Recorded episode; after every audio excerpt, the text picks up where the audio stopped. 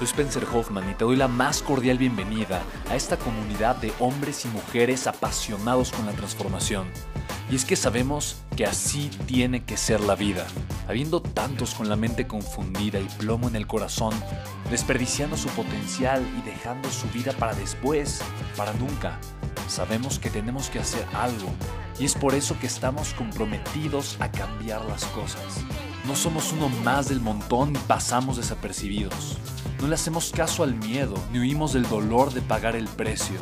Y sobre todo, no cargamos con el pasado ni con el arrepentimiento porque vivimos en el presente. Creemos en la grandeza y la creamos. Creemos en quienes lideran con su inteligencia y su pasión y en quienes construyen un imperio con su potencial a pesar de venir de la nada. Aquellos que podemos llamar imprescindibles porque sabemos que ser uno de ellos es cambiar al mundo y dedicar la única vida que tenemos a construir un legado. Bienvenido a tu podcast, Una vida, un legado.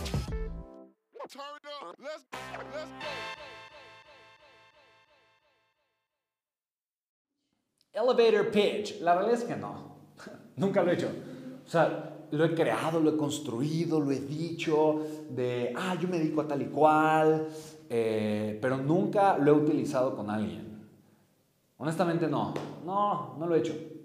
Mira, entiendo que se puso muy de moda el elevator pitch con, em, con todos estos angel venture capitalist investors de Silicon Valley, eh, de esta escena romántica, de una película en donde Tú traes el café para el jefe y entonces tienes tu idea de negocios y tú al elevador y ahí está el multimillonario y tienes no más de 30 segundos para picharle tu idea.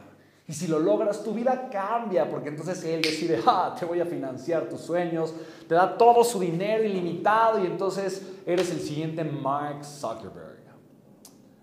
No es malo tener un elevator pitch, no es malo, no es malo. No es malo aprender a comunicar de forma clara concreta, breve, concisa, una idea de valor. Creo que el ejercicio de crear tu elevator pitch es más valioso que el elevator pitch.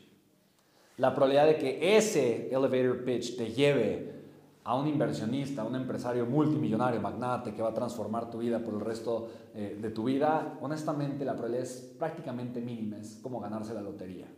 En pocas palabras, si yo construyo un elevator pitch, porque quiero aprender a comunicar el valor de mi negocio o de mi producto de una forma clara y concreta y concisa. Y eso puede ser el inicio de un negocio millonario, que comunica un valor de forma clara y asertiva.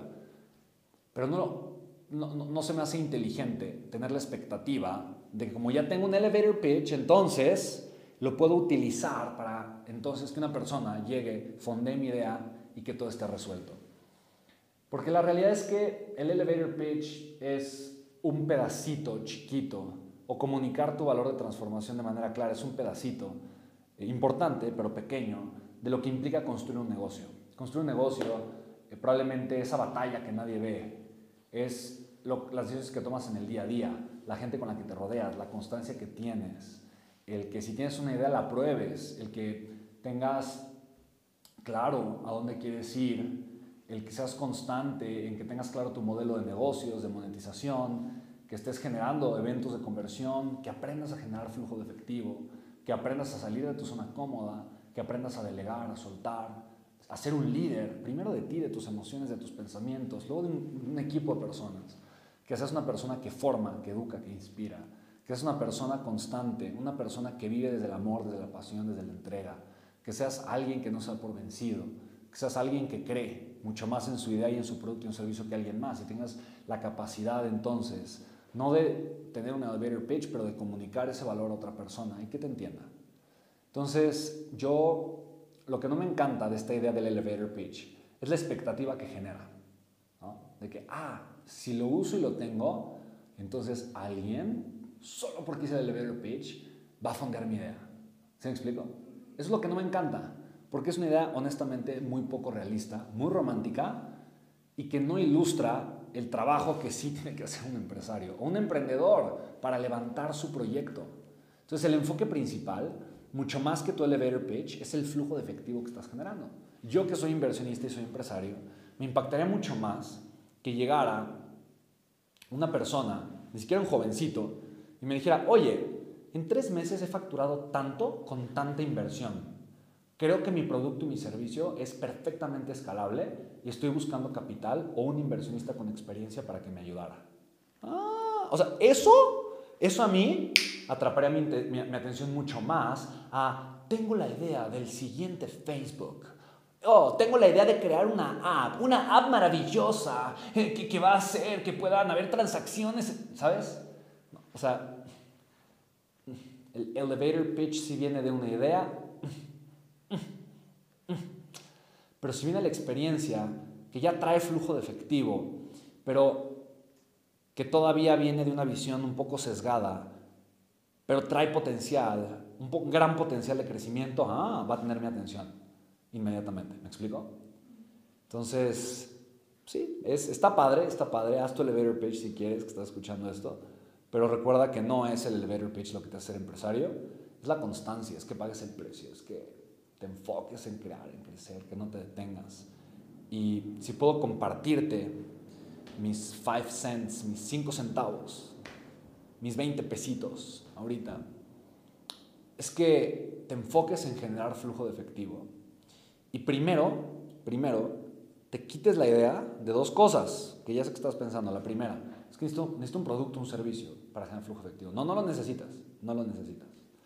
Y, y te puedo poner muchos ejemplos, pero yo más del 50% de las veces que he vendido, he vendido antes de tener un producto. Eso hizo Bill Gates cuando vendió Microsoft su primer software. Eso hizo Steve Jobs cuando vendió su primera computadora. Eh, eso, hizo, eso hace Elon Musk cada vez que lanza un nuevo automóvil. Lo vende y después con ese dinero lo construye y lo entrega a sus clientes. Y, y dos, no necesitas dinero para generar flujo de efectivo. En pocas palabras, si tú quieres inversión, quieres que un socio llegue contigo y aporte capital a tu sociedad, a tu negocio, a tu idea, la mejor manera de probar que es buena es generando flujo de efectivo. Y si tú crees que necesitas dinero para generar flujo de efectivo, estás total y absolutamente equivocado. Y para mí sería lo primero que haría no querer invertir en ti.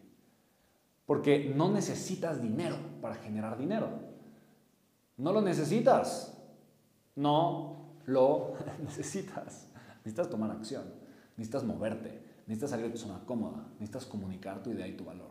Y eso, para un inversionista, vale mucho más cualquier otra cosa. Si estuviste dispuesto a hacerlo, es, wow, es admirable. Estás dispuesto a pagar el precio. Y la razón por la que no necesitas dinero es porque todos los negocios son escalables. Tú con muy poquito puedes vender tu primer producto, tu primer servicio, o al menos la idea del primer producto, del primer servicio. Y con esa venta o ese flujo puedes entonces vender un poco más la siguiente vez y un poco más la siguiente e ir escalando tu operación. Es lo más inteligente que puedes hacer. Lo más tonto que puedes hacer es recaudar mucho capital para una idea, contratar un gran número de personas, ponerte a armar algo que es costoso, que te costó mucho dinero, que no has probado y que no has visto cómo funciona y que no sabes cómo monetizar o generar dinero porque no conoces la respuesta de un mercado porque no has probado tu idea. Pocas palabras, te estás endeudando por una idea que tienes, pero no por un producto que ya estás vendiendo y que necesitas capital para solamente vender un poco más. ¿Sí me explico? La diferencia es enorme, es abismal. No te cases demasiado con tu idea que no has probado. Y no permitas que esa idea que no has probado te lleve a endeudarte. Mejor prueba la idea. Si funciona, escálala. Si funciona, entonces sí, recauda capital para escalarla mucho más. ¿Vale? Pero no solamente por tener una idea te endeudes con algo que honestamente no está funcionando. Por eso es brillante lo que, el ejemplo que te ponía de Elon Musk, de Steve Jobs, eh, de Bill Gates. Porque a final de cuentas, ellos antes, antes de ponerse a crear y a construir su idea, la vendieron. Quiere decir, ah, si la, puedo, si la, ven, si la vendí, quiere decir que sí funciona. Como si funciona, entonces me pongo a construirla. ¿Sí lo puedes ver? Es muy diferente a me endeudo para construirla y después, hoy nadie la quiso. ¿Ahora qué hago con ella? Ya me gasté todo el dinero. No, ¿y ahora qué hago con la deuda? ¿Te das cuenta? Entonces, creo que simplemente hay que aprender a tener el camino correcto eh, y a pensar más como empresario, no como soñador. Es bueno soñar, pero siempre y cuando aterrices tus sueños de manera clara, realista y pragmática.